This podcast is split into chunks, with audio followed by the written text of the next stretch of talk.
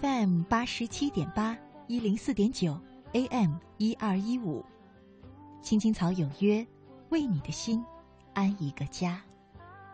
收音机前的听众朋友们，草家的家人们，大家晚上好，欢迎准时走进由中央人民广播电台华夏之声为您带来的《青青草有约》，我是你们的朋友乐西，在遥远的首都北京向你送去夜晚的问候。你在他乡还好吗？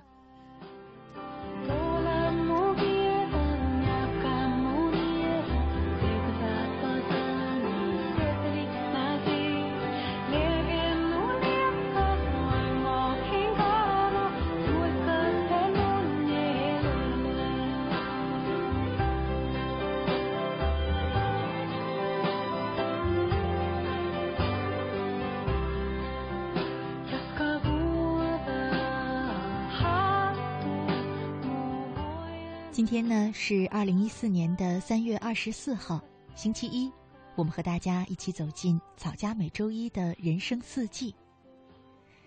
周末呢，我收到了一位网名叫做“完美句点”的朋友发来的留言，他说：“乐西姐，说到青春，我觉得青春就是一场痛苦的旅程。很长一段时间以来，我都不知道快乐是什么了。”这两个字，在我很小的时候就明白了其中的含义，可是现在，我却怎么也感觉不到。日子一如既往，我活得平平淡淡，每天都匆匆忙忙，加上繁重的工作和压力，我连曾拥有的平淡从容的心情都没有了，心情真的很压抑，很痛苦，更别说快乐的感觉。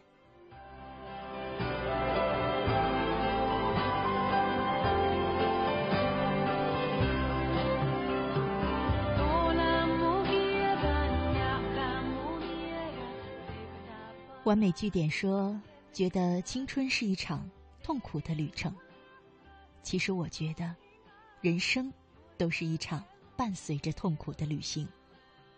没错，我说的是人生，每一个人的人生。其实这个世界，如果说痛的话，没有一种痛是单为你准备的。因此，千万不要认为你是孤独的疼痛者。”也不要认为自己经历着最疼的疼痛。尘世的屋檐下，有多少人，就有多少事，就有多少痛，甚至有一些断肠人。当然了，有时候你觉得痛，不是你有多苦、有多委屈，只是觉得自己很可怜、很无助、很孤单。我们常说，幸福是最怕比较的。其实痛苦也是怕比较的。了断痛的一种方式，就是比较，把自己的痛放到万千的人群中，比完了，你也就放下了。我的意思是说呢，在芸芸众生的痛苦里，你才会发现自己的这点痛，真的不算什么。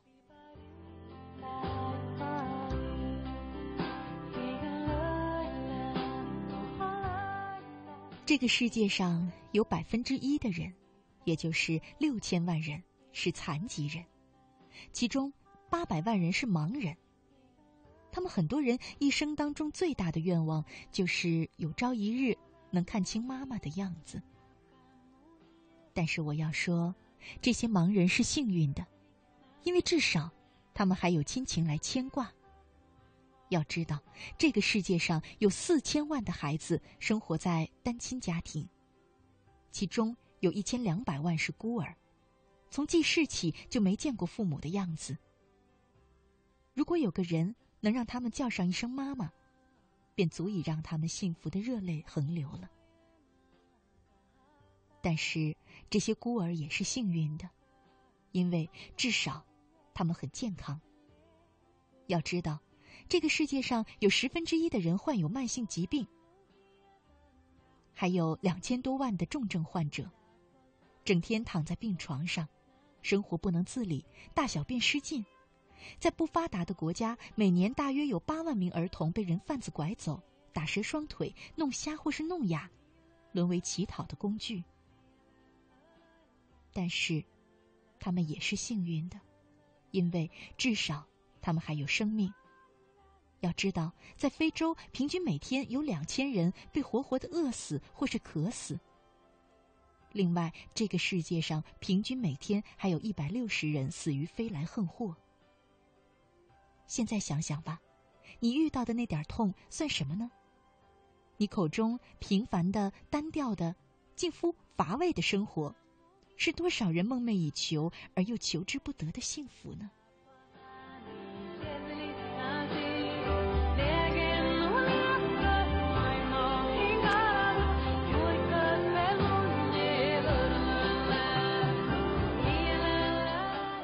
当然，我想对完美句点说，我也知道你口中的痛苦，并不是无病呻吟，那就是你平凡的生活中感受到的平凡而真实的痛苦。可是呢，我刚刚说，在我看来，人生就是一场伴随着痛苦的旅行，生活中就是需要一点痛苦，也许这样我们才能更珍惜幸福和快乐。很长的时候呢，我们总是会忽视了我们作为人的另外一种重要的体验。悲伤、痛苦，同幸福、快乐一样，其实也是我们人类的真实感受。我们有时候感受到的瞬间的快乐、兴奋，甚至是心满意足，恰恰是因为这些情感同我们生活中的失望、痛苦、折磨和悲伤，甚至我们平常生活中的平淡乏味。形成了鲜明的对照。我常常听到家长会说：“我希望我的孩子能够永远的幸福快乐。”每当这个时候，我就忍不住很想问他们这样一个问题：“你真的希望你的孩子就仅仅有这样单一的情感世界吗？难道？”你就不希望自己的孩子能够学会如何应付失望、失败，以及人生中的种种不公平吗？难道你不希望你的孩子有人生最完整的情感体验，酸甜苦辣吗？其实活着就是要痛一痛的，有声有色的活过，其实就是有滋有味的痛过。只是我们对待痛苦。处理的方式不一样，痛苦带给我们的感受也就不一样。既然人生逃离不开痛苦，那么，我觉得，痛，也要痛的有滋有味儿。更何况，很多人都有过这样的人生体验，那就是他们人生中一些重要的成长过程都来源于痛苦和不幸，而不是来源于幸福和快乐。痛吧，那就痛的有滋有味儿。今天的人生四季呢，我就想和大家分享我的这样一个看法：痛就痛得有滋有味儿。不知道你是不是认可呢？在我们节目进行的同时，你可以通过三种方式参与到我们的节目当中来。在新浪微博上搜索“青青草有约”，选择加 V 字实名认证的账号，就是我们的节目。另外呢，在腾讯 QQ 上搜索 QQ 号码二八幺零零零六三八三，二八幺零零零六三八三，加我为好友也可以参与到节目当中。最后呢，在微信上查找公众账号“乐西”，快乐的乐，珍惜的惜，关注我，也可以给我留言参与到节目当中来。痛就痛得有滋有味儿，期待着你的参与。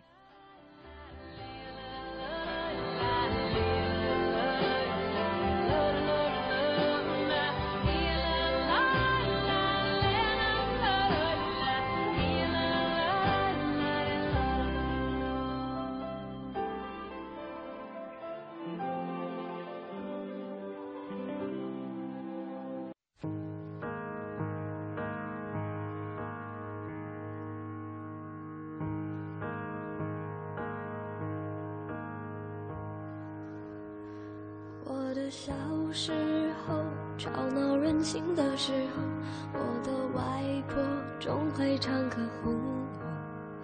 夏天的午后，姥姥的歌安慰我，那首歌好像这样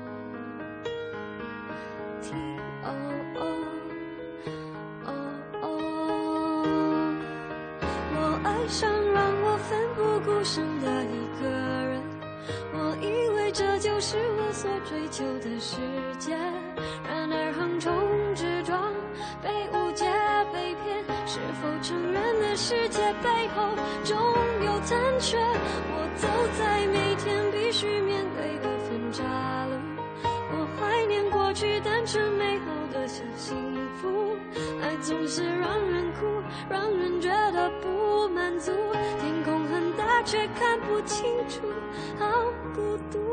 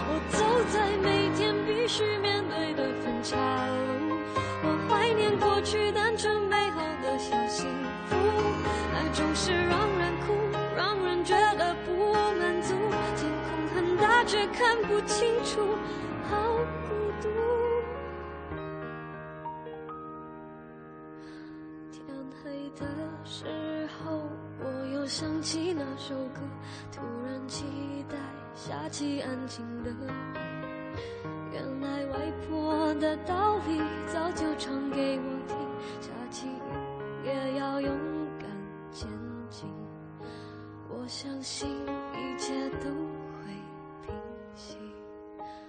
我现在好想回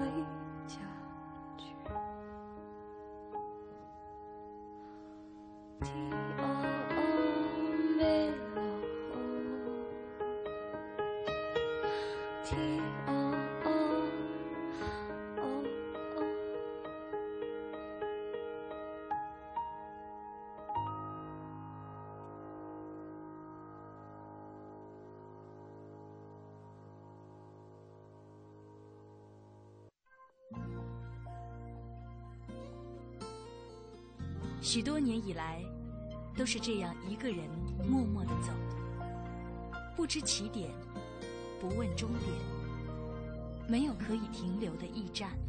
密密麻麻的高楼大厦找不到我的家，在人来人往的拥挤街道浪迹天涯。任淡淡的风穿过单薄的身体，岁月与年华都从脚下走过，只有身边扬起的尘土，为历尽的艰辛做最忠实的记录。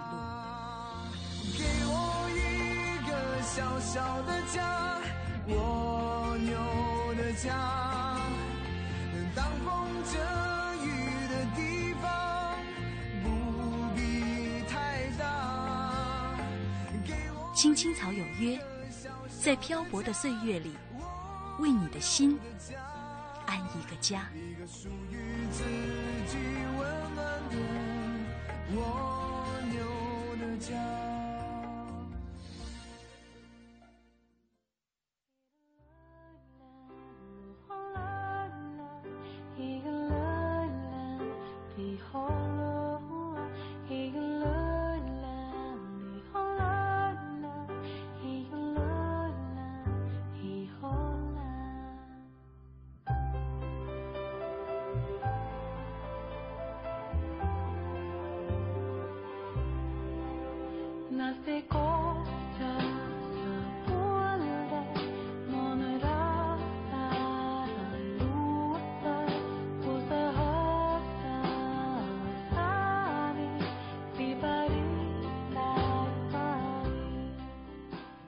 夏之声，青青草有约，人生四季，我是乐西。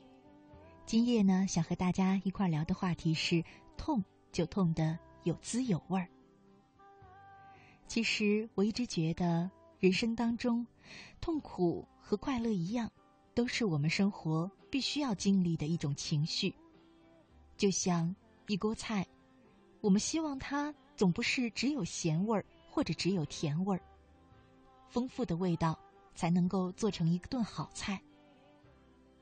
更何况，像我刚才提到的那样，很多时候我们回头去看过去的人生轨迹，你会发现，你重要的成长过程，也许都来自于当时觉得让你难以承受的痛苦和不幸。很多时候，我觉得，痛苦在当下看，仿佛是让你坠入了地狱；回头再一看。也许是生命赐予我们的礼物。前些天呢，我看了一本书，名字叫做《青春是一件多么痛的礼物》，是一个网络上蛮有名的写手陈果写的。这本书的序呢，嗯，叫做《努力奔跑，接近幸福》，我觉得很有道理，在这里呢也想分享给大家。而作者陈果呢，其实他和我们收音机前很多朋友的。人生经历、人生轨迹很相似，她是一个从小镇出来的姑娘，独自一人在城市里打拼了很多很多年，有血有泪有欢笑。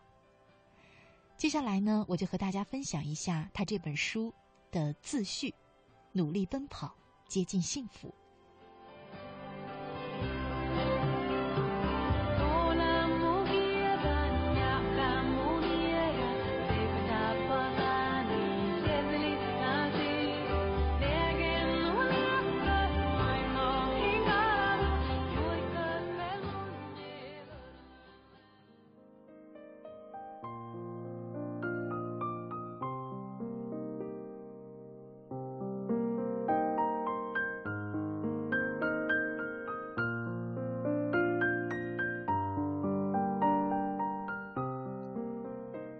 现在的都市人生活在钢筋水泥的大楼里，呼吸着雾霾和汽车尾气，生活节奏太快，压力太大，内心深处都渴望着慢生活，也因此，这种慢慢来、不要急的生活方式受到了越来越多人的追捧。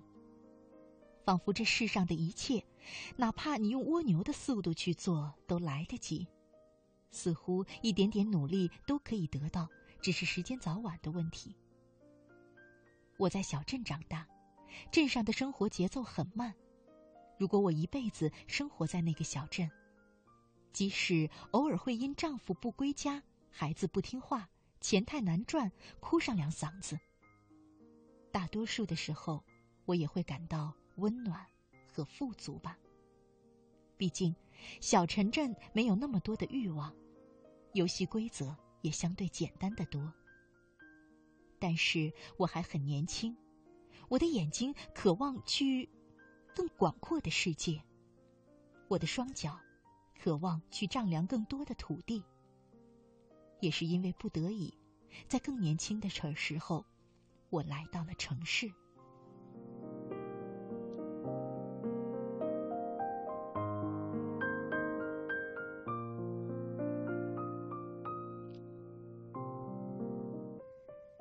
城市居大不易，小镇出来的年轻姑娘，独自在城市里打拼，有多少眼泪都得和血吞，对别人还得摆出无可挑剔的笑脸。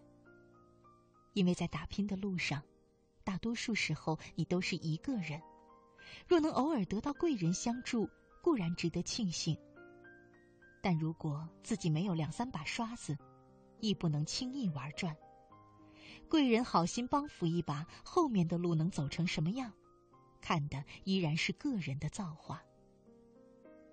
好在我已经走出来了，而且走得很稳。之后我就发现，在城市里打拼的年轻人，无论来自哪里，大多数人经历过我当年一模一样的心路历程。过程之艰辛，也只有自己才能明白。之所以能坚持下去。除生活所迫之外，最主要的是有一颗坚持向上的心。或许将来退休之后，我会回到小镇去养老。但如果让我年纪轻轻就回到家乡，用最慢的速度等待年华的老去，我会认为很可惜。我怕老了之后会有很多的遗憾。不如趁着年轻去经历，去体会，去追寻。不过即使如此，有时候都还未必能得到自己想得到的。特别是一个普通人，天分一般，出身一般，运气这种东西似乎都在躲着你。除非你更努力一点儿比别人做的多一点儿速度快一点儿才有可能过上相对理想的生活。在我看来，提倡慢生活的人，要么是经历过后的云淡风轻，要么是懵懵懂懂的人云亦云，要么是把渴望而没有得到的生活拿出来碎碎念，要么仅仅只是为了迎合大众心理提出了一种口号而已。一个普普通通的年轻人，苦都没有吃过，哪有那么好命一辈子享福？人生又不是玛丽苏电视剧。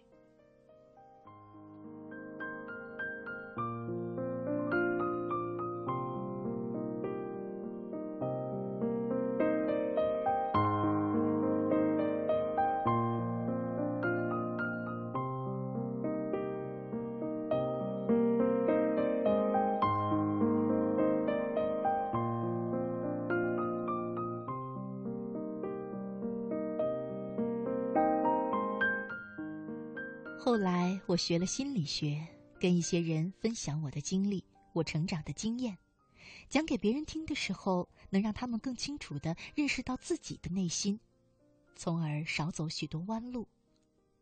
对于我自己来说，当年那些刻骨铭心的伤痛经历，现在想来，不值一提。但当年却觉得非常的严重，严重到天仿佛都要塌下来。而想到当时着急慌乱的情形，不由得会心一笑。那时候，真是年轻啊！年轻到不知道挫折有时候是最美好的礼物，促使人成长。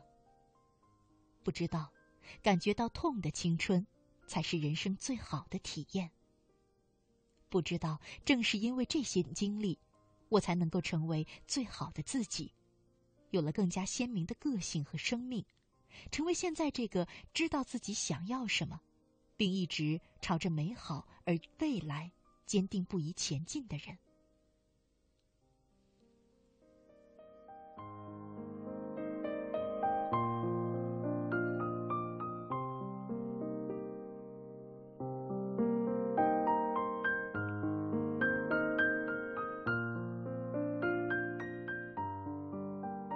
每一个人的青春，每一个人的人生，都会经历伤痛。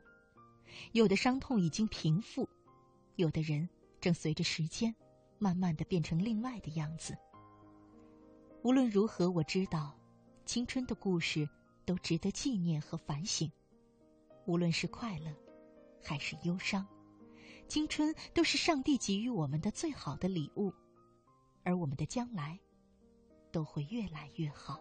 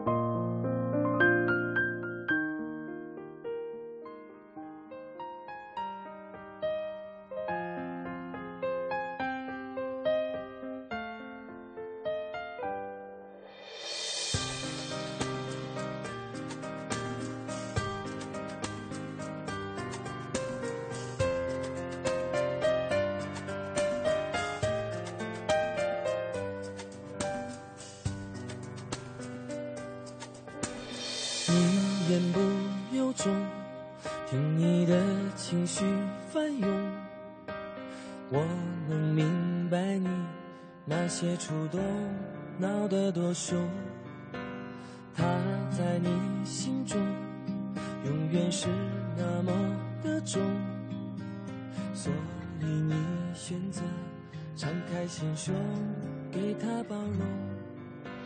可惜你身后的我也在为你而伤痛，在伤痛之后也有感动。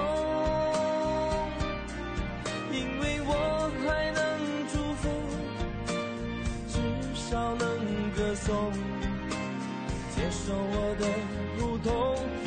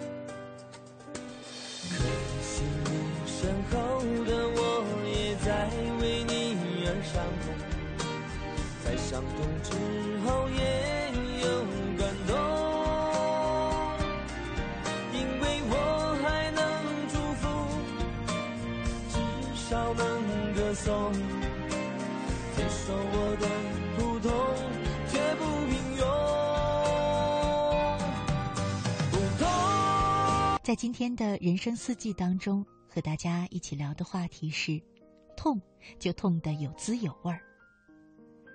刚才呢，我在广告的时间看到 QQ 上一位叫做“爱的承诺”的朋友，他给我留言说：“虽然说人生都是要经历酸甜苦辣，可是人往往只想要得到甜。”其实，我觉得这真是人们对自我需求的一种误解。你以为你的人生真的只想要甜吗？绝对不会。举一个小例子吧，如果你的一日三餐外加零食、加餐、夜宵，都只给你蛋糕，最甜的蛋糕，你会受得了吗？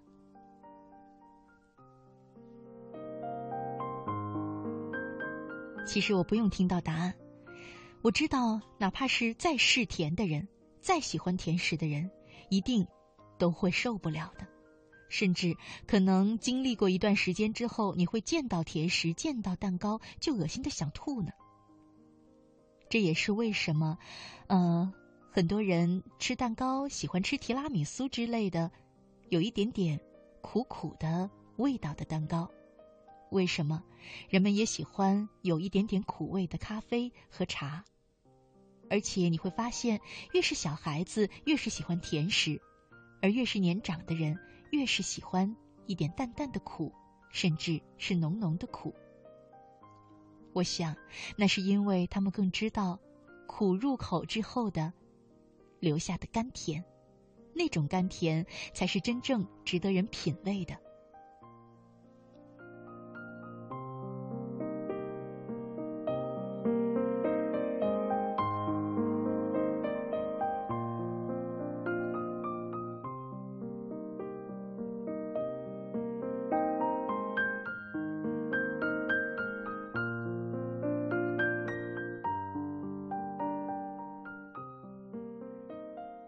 信上还有一位叫做小签名的朋友，啊、他说：“乐西姐，我最近也很痛苦，因为我总是被人伤害，被各种人伤害。我不知道是我太脆弱了吗？像你前两天说的那样，有一颗玻璃心吗？还是这人世间就是如此多的痛苦呢？”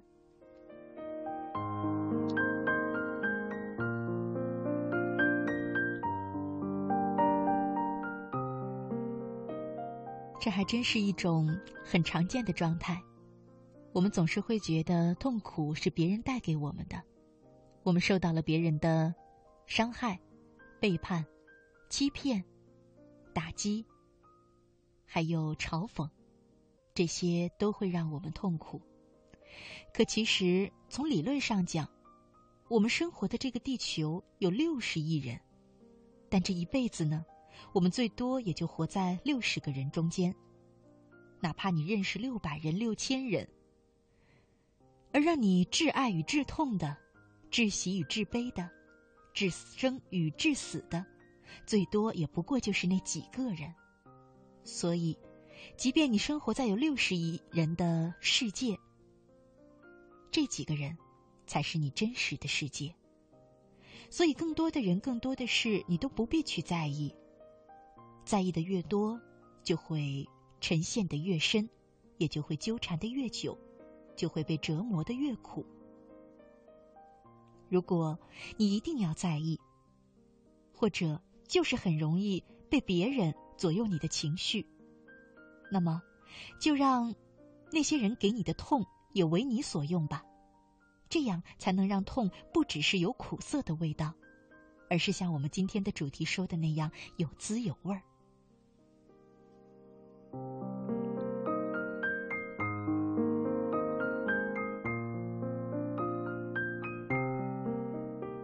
怎么样让别人给你的痛为你所用呢？前一阵子呢，我看到了陈坤出的一本书，书中有一个小故事，叫《我记得那个刻骨铭心的冷漠眼神》，讲的是在他嗯刚刚出道、刚刚成名不久的时候，有一次去参加一个国际电影节，在后台遇到了一个当时已经很有地位的女演员。陈坤就上去很有礼貌的跟她握手，说：“你好，我是陈坤。”等等等等。那个女演员却在他说完这句话之后，缓缓的转身，轻描淡写的瞟了他一眼，冷冷的哼了一下。陈坤在文章当中说：“我至今都记得他哼的那一声，要多冷，有多冷。”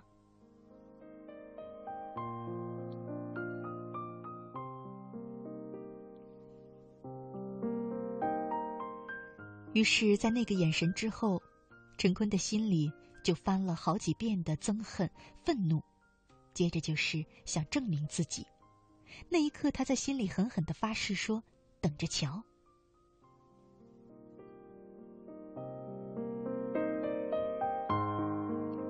几年之后，当陈坤凭着认真演戏，在业内获得一点肯定，成为具有一定专业素养的演员之后。有一天，他突然发现自己理解了那个女演员，那种轻蔑的眼神，其实是对那些凭人气窜红却没有实力的一类演员的蔑视和不认可。而回想那个时候的自己，也的确没什么演技，但人气突然很旺，有点飘飘然。也许在那个女演员的心里，自己就是一个靠脸蛋成名的空架子，一个所谓的偶像。从那个时候起，他就深知，一个演员如果想在业内得到足够的尊重，一定要靠人品、靠实力，而不是人气。后来，陈坤说，到了今天，他时常还是会在公开场合和那个女演员见面，而当年的记恨的情绪已经完全没有了，甚至在内心深处会非常感激他曾经的轻蔑的一瞥。虽然当年。那个演员并非有意的在帮助自己，但是，一个无心插柳的冷漠眼神，却激励着陈坤成为了一个优秀的演员。陈坤说：“我有一个不太好的毛病，叫记恨。那件事之后，我记恨了很多年，那种刻骨铭心的憎恨和愤怒一直憋在我的心里，化成了一种动力，催促着我不断的强大，成为了今天的陈坤。”所以，从某种意义上讲，恨是一把双刃剑，它既能伤害你，也是你成长的动力。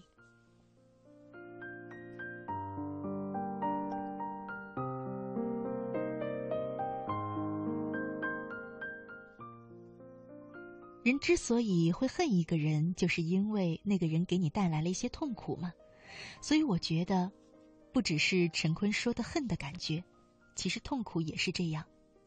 痛苦也是一把双刃剑，它既能折磨你，可是也能让你成长。而这样的痛，不就有滋有味儿了吗？有这样痛的人生，不也就有滋有味儿了吗？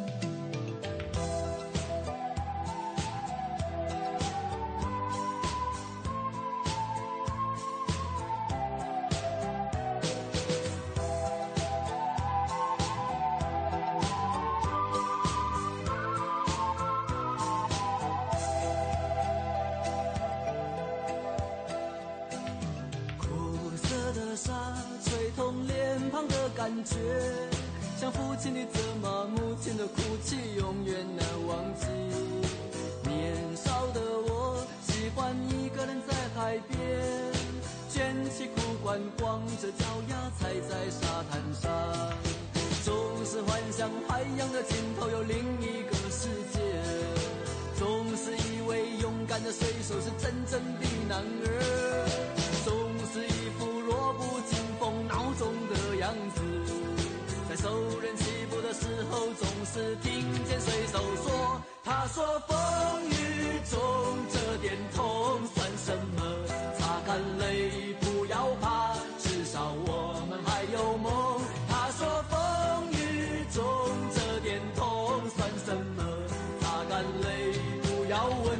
为什么长大以后为了理想而努力渐渐的忽略了父亲母亲和故乡的消息。如今的我生活就像在演戏说着言不由衷的话戴着伪善的面具总是拿着微不足道的成就来骗自己。总是莫名其妙感到一阵的空虚总是靠一点酒精的麻醉才能够睡去。在半睡半醒之间仿佛又听见水手说他说风雨中这点痛算什么？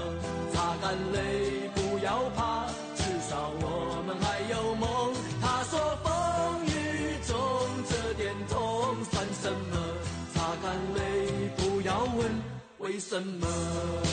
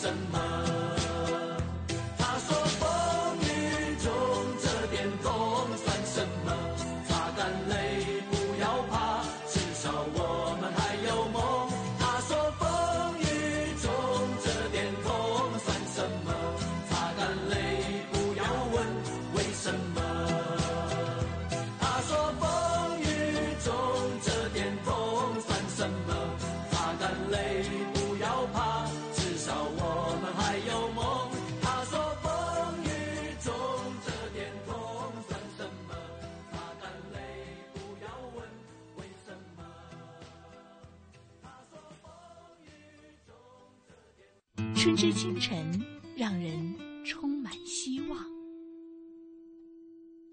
春之午后，让人幸福满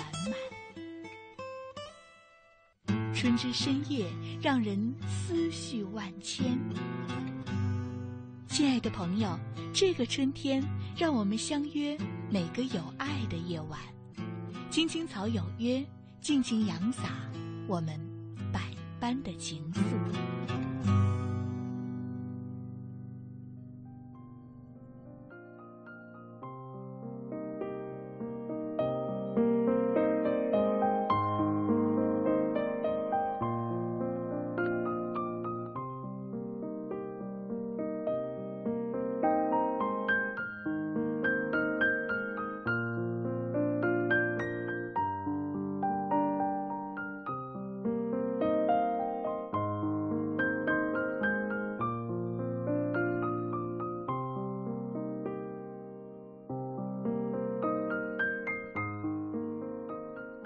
华夏之声，青青草有约，人生四季，我是乐西。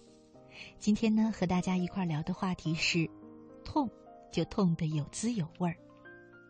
我曾经呢看过企业家冯仑写的一篇文章，名字叫做《魔力》，就是锻炼的那个意思。魔力当中呢有一段关于痛苦的描述，我觉得挺有意思的。他说：“熬的过程很痛苦。”但痛苦是人生必须经历的东西，而且人还被赋予了四个优秀的品质来度过那种痛苦的煎熬。这四个优秀的品质，一个叫毅力，一个叫勇敢，一个叫包容，一个叫智慧。什么叫毅力呢？别人认为看不见光明的时候，你看见了黑暗尽头的光明。什么叫勇敢呢？当你勇敢的时候，会奋不顾身，会做出超出常人的举动。什么叫包容呢？把所有的是非恩怨搁在你肚子里消化。什么叫智慧呢？不随波逐流，才能看到别人看不到的层面。我觉得，这样的角度看痛苦，真的给我很多启发。没错，四个优秀的品质。就是我们度过痛苦所能得到的收获：毅力、勇敢、包容和智慧。这些就是痛苦折磨我们的同时，给我们带来的礼物。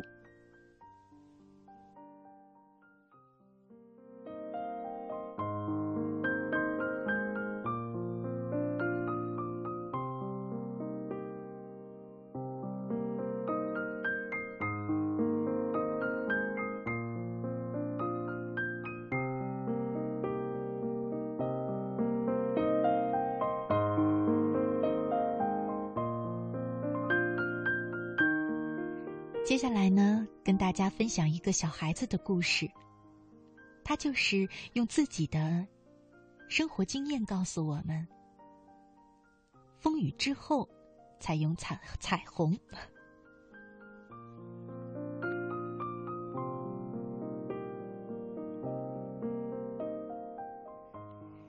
这个孩子呢，名字叫做齐文博。在他很小的时候。他就学会了用勇敢和坚强撑起困境中的家庭。京沈高速公路北礼关附近有一条岔路，坎坷曲折的步行约要二十分钟之后，才能看见眼前的一片棚户区。而齐文博的家就在棚户区的最尽头，一间十多平方米的平房，火炕就占据了小屋的半壁江山。破木板搭成的桌上压着破碎的玻璃。厨房里的铁炉用来做饭、烧水兼取暖。唯一一张彩色全家福，小文博在里面无忧的笑着。如此窘迫的生活让小文博很早的懂事儿，他从不要零花钱，孩子们吃的零食对他来说是一种奢侈。尽管全家度日勉强，幸运。却从未眷顾着这位小姑娘。文博八岁那年，妈妈忽然患上了精神分裂症。为了攒够治病钱，爸爸每天凌晨四点就起床，赶往早市卖鱼，晚上要去很远的地方上货，深夜才能回家。这样，就只有小文博来照顾妈妈了。发病的妈妈常常半夜跑出家门，睡觉的时候，文博总是靠着妈妈，尽量不让自己睡得太沉，或是找来一根绳，一端拴在自己的手腕，另一端拴着妈妈的手腕。只要绳子一动，他就会醒来。迷糊中，一旦感觉妈妈不在身边，他就得跑到黑漆漆的马路上去找。通往小文博家的土路很偏僻，下雨时都是泥。下雪时全是冰，他泪流满面，深一脚浅一脚的呼喊着妈妈。最害怕的就是妈妈翻过铁丝网，爬上附近的铁路。然而，他还是不得不一次次的进入铁丝网中，把目光呆滞的妈妈拉回来。为此，铁丝网时常把他的胳膊和腿划出一道道的血痕。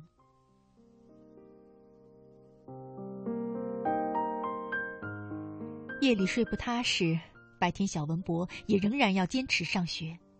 尤其十三九天的早晨，天还没放亮，刺骨的寒风令人睁不开眼睛。小文博起床，套上棉马甲，搓着双手，操起斧头劈柴。浓烟滚滚中，他被呛出了眼泪，才引燃土炉子。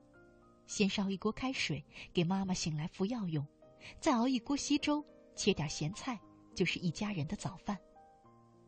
等粥烧开的间隙，他还要打开英语书背单词，还用烧火棍将单词一遍遍的写在地上。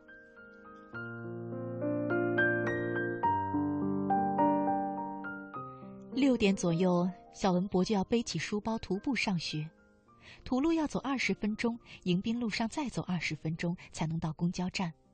为了省下往返两元的车费，他再徒步走二十分钟。怕家人担心，他时常谎称自己乘车了，暗地里将钱攒下来补贴家用。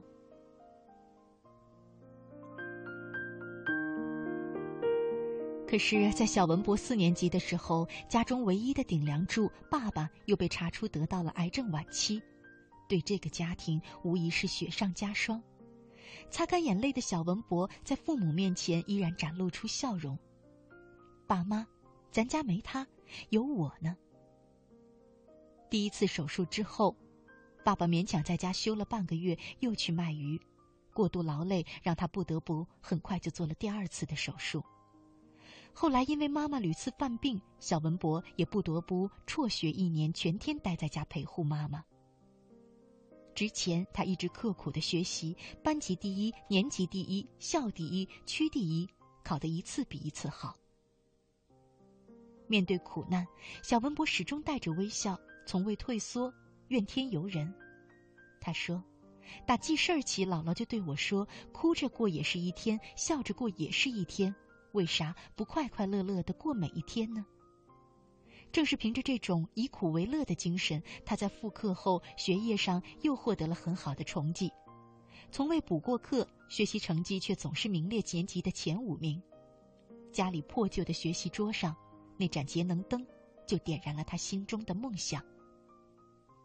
生活的磨难没有让这个小孩子低头。当有机会读重点中学的时候，他依然放弃了。他说：“只要我努力，在哪里都一样，小草也会长成参天大树的。”这就是一个柔弱的十四岁的女孩，面对痛苦，用阳光般的微笑，诠释了坚强、从容。乐观和感恩，而这些美好的品质，就是童年的痛苦留给他人生最宝贵的一笔礼物。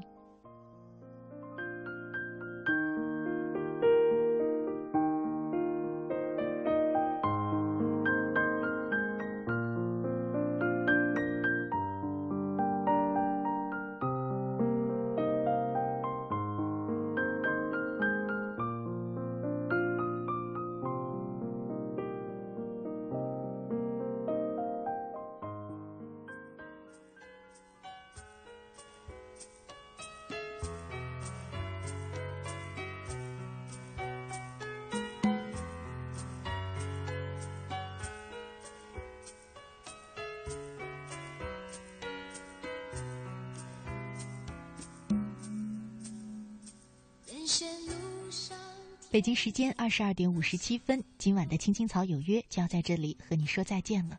我是乐西，在首都北京，祝你晚安，好梦。